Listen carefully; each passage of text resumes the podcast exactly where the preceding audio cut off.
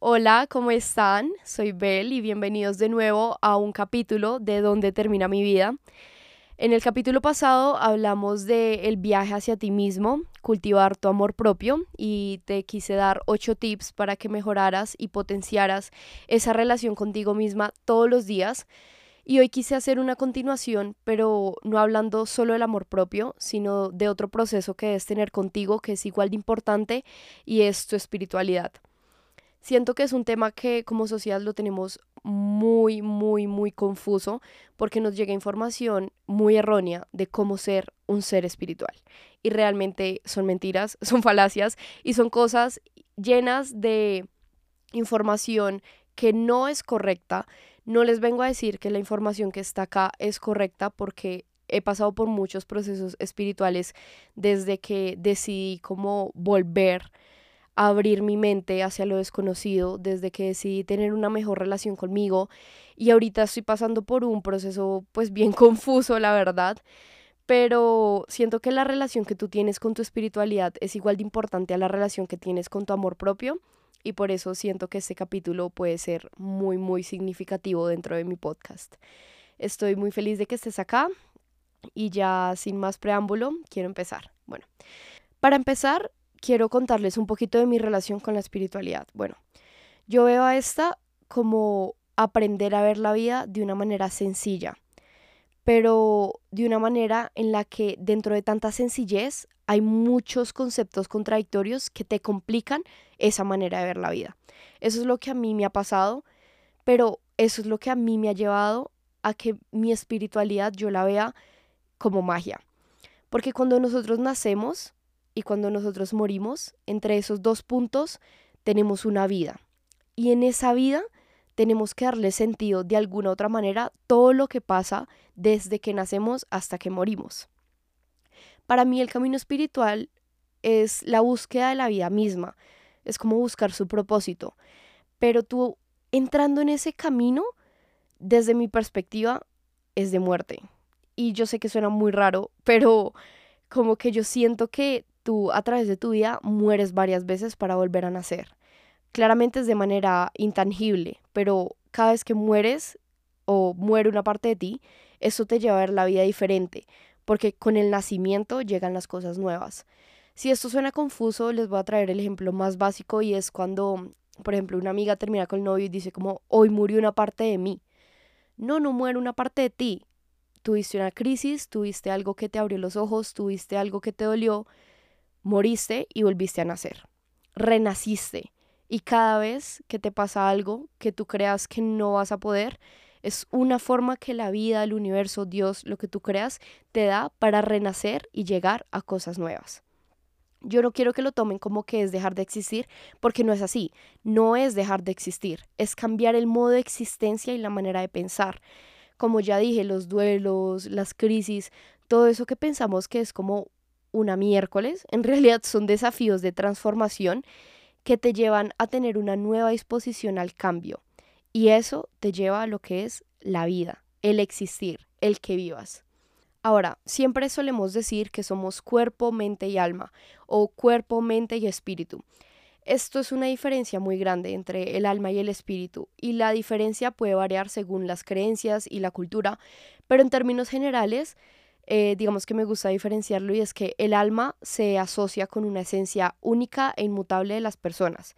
Esto tiene que ver con tu identidad, con tu conciencia y con tu personalidad, ¿cierto? Pero el espíritu, por otro lado, lo que hace es que se vincula a una fuerza vital que está en constante cambio. Es la energía que anima, es la energía que te da vida y que te conecta con el entorno y con las demás personas.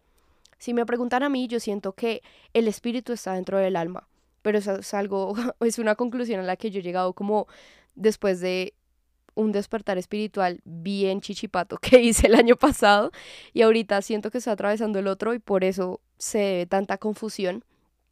Pero algo que sí estoy segura es que no importa si hablamos de alma o si hablamos de espíritu, ninguna de las dos son físicas, son intangibles, pero son existentes. Algo que me gusta tocar eh, cuando se habla de la espiritualidad son los mitos de la espiritualidad moderna.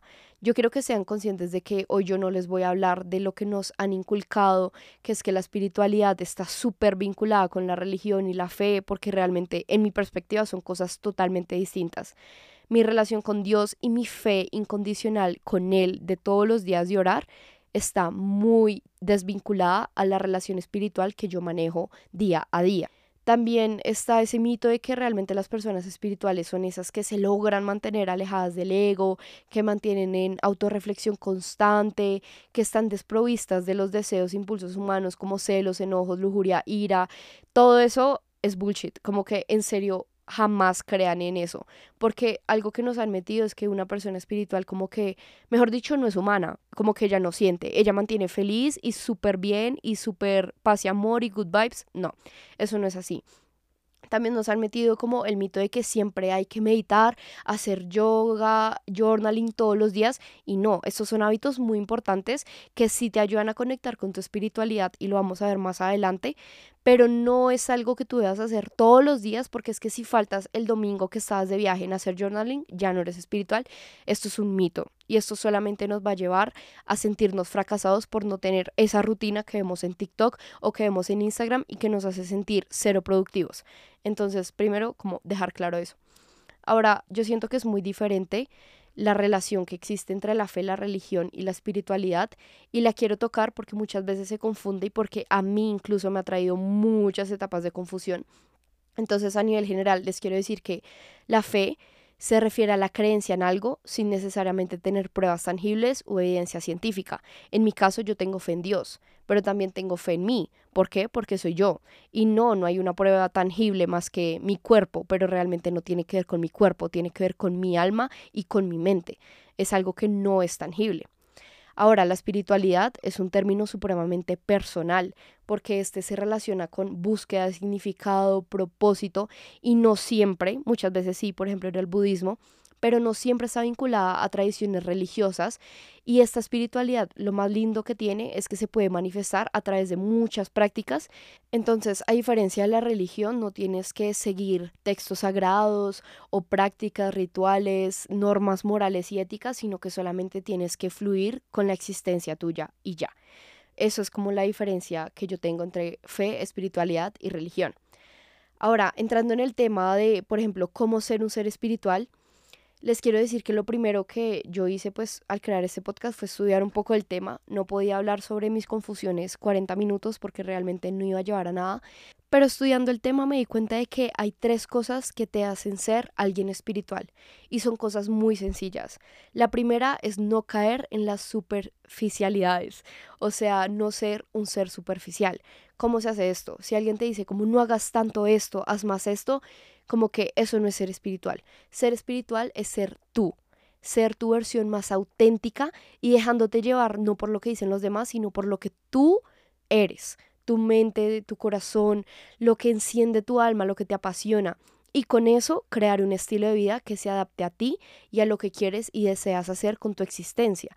Es serle fiel a tu esencia sin querer gustarle a los demás, porque realmente la espiritualidad proviene de ti, proviene de tus raíces, de tu conexión con la energía natural, con energías más elevadas, ahí sí es donde puede entrar la fe. Por ejemplo, mi espiritualidad no solamente son los hábitos que yo tengo, sino es conectar con una energía más elevada que yo, que en este caso sería Dios, o incluso energías que no necesariamente son elevadas, pero que tienen muchísimo más tiempo en la tierra que tú.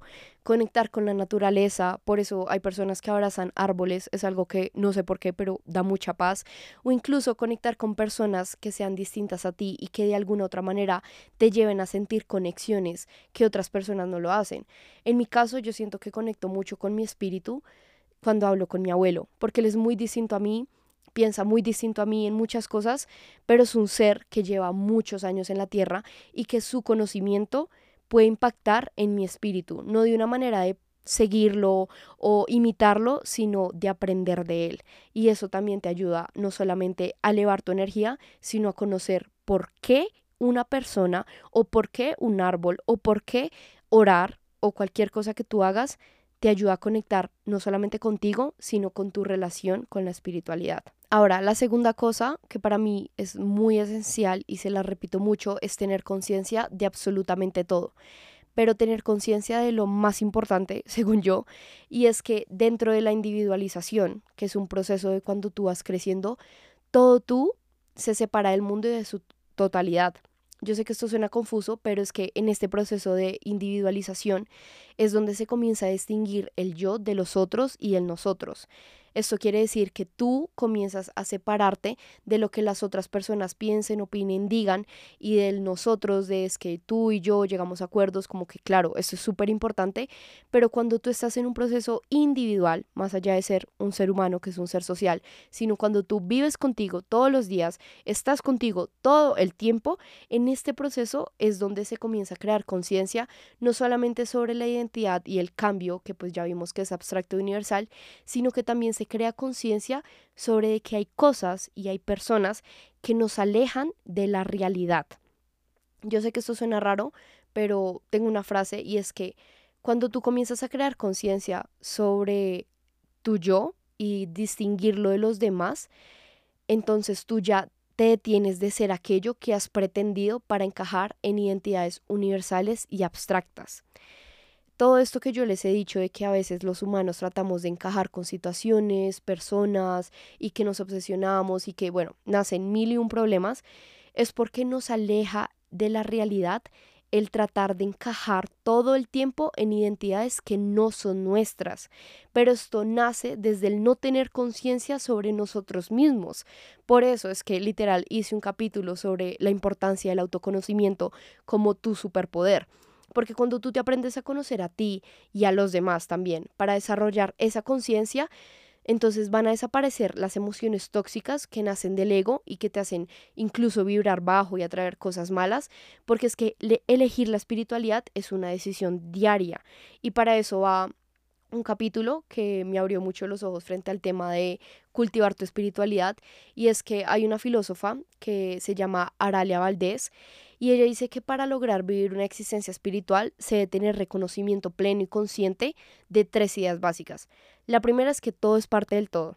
Nosotros somos una totalidad y una individualidad al mismo tiempo, como lo intenté explicar en el segundo punto, que de pronto son un poco confuso, pero realmente ya lo he grabado tres veces y no sé cómo más decirlo. Lo segundo es que todo cambia y lo tercero es que nada permanece de manera permanente.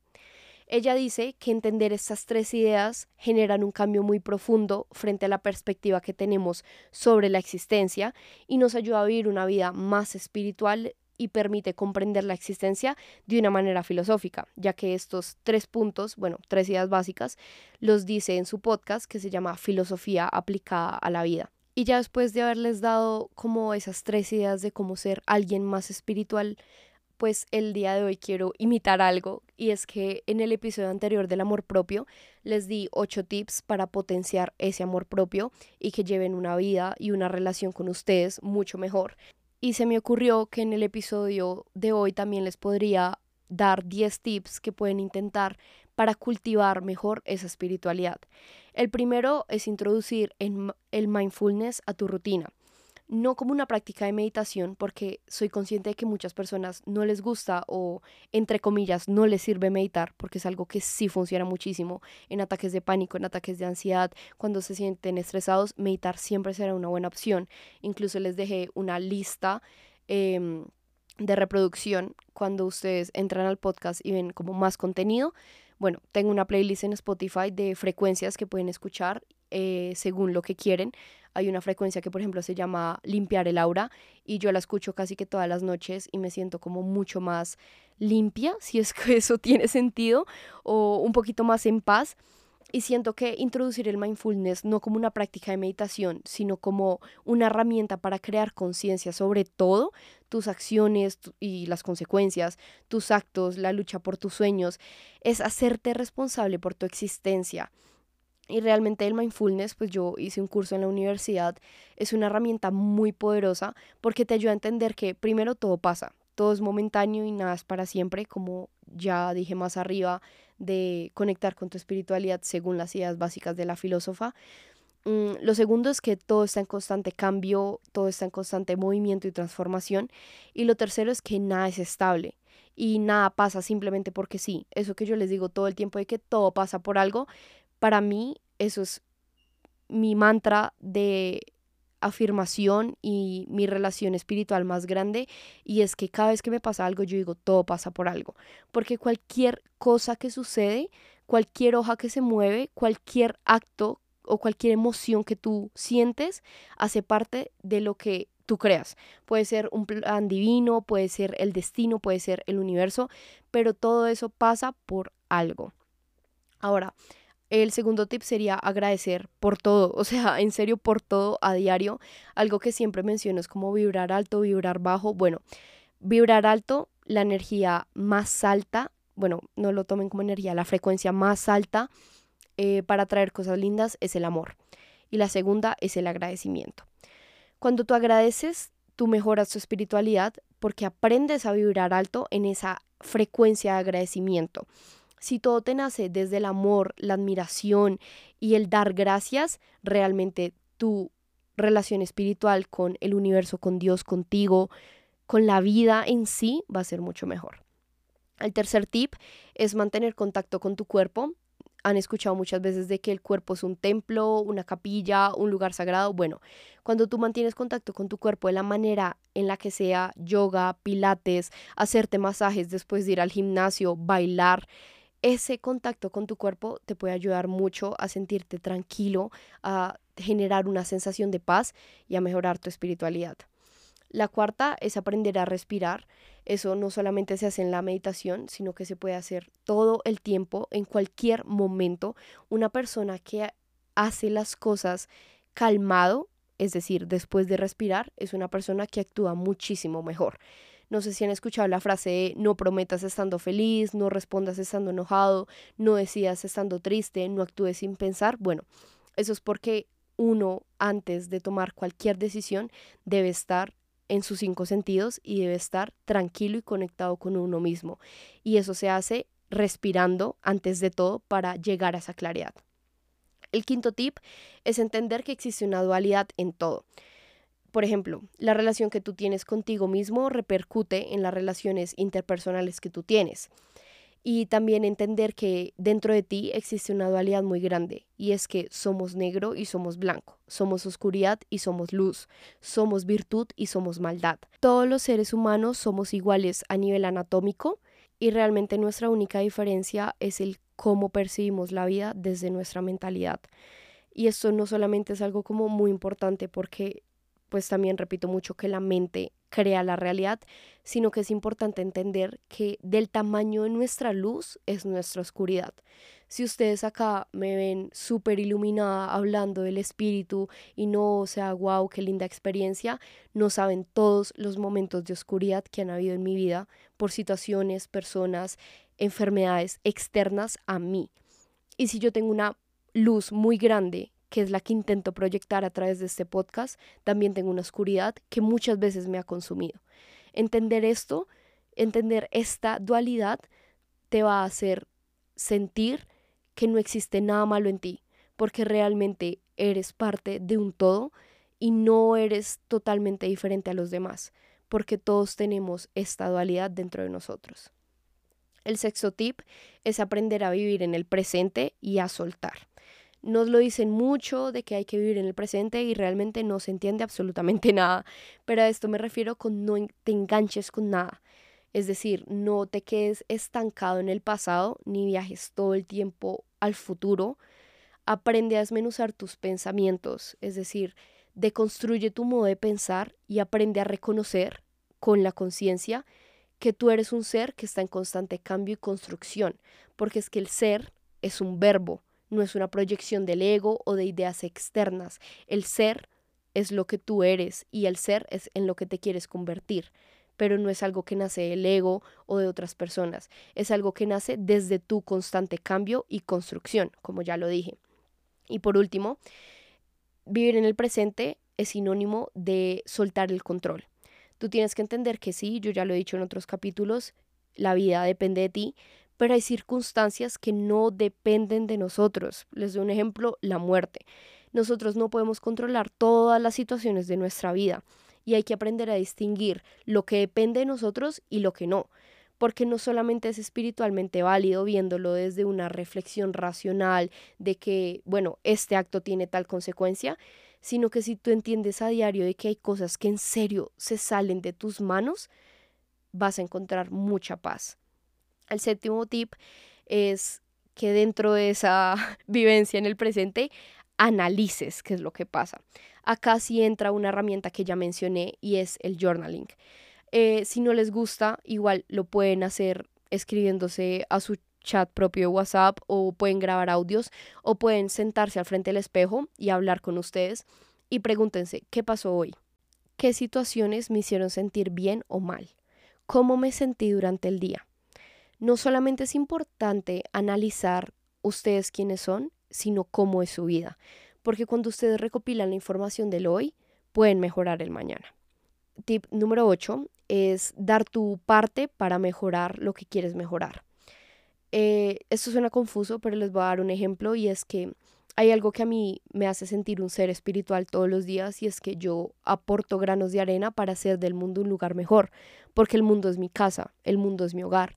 Y sí, yo no vivo ni en Europa, ni en Asia, ni en Estados Unidos, pero soy consciente de que todo lo que pase allá va a repercutir acá.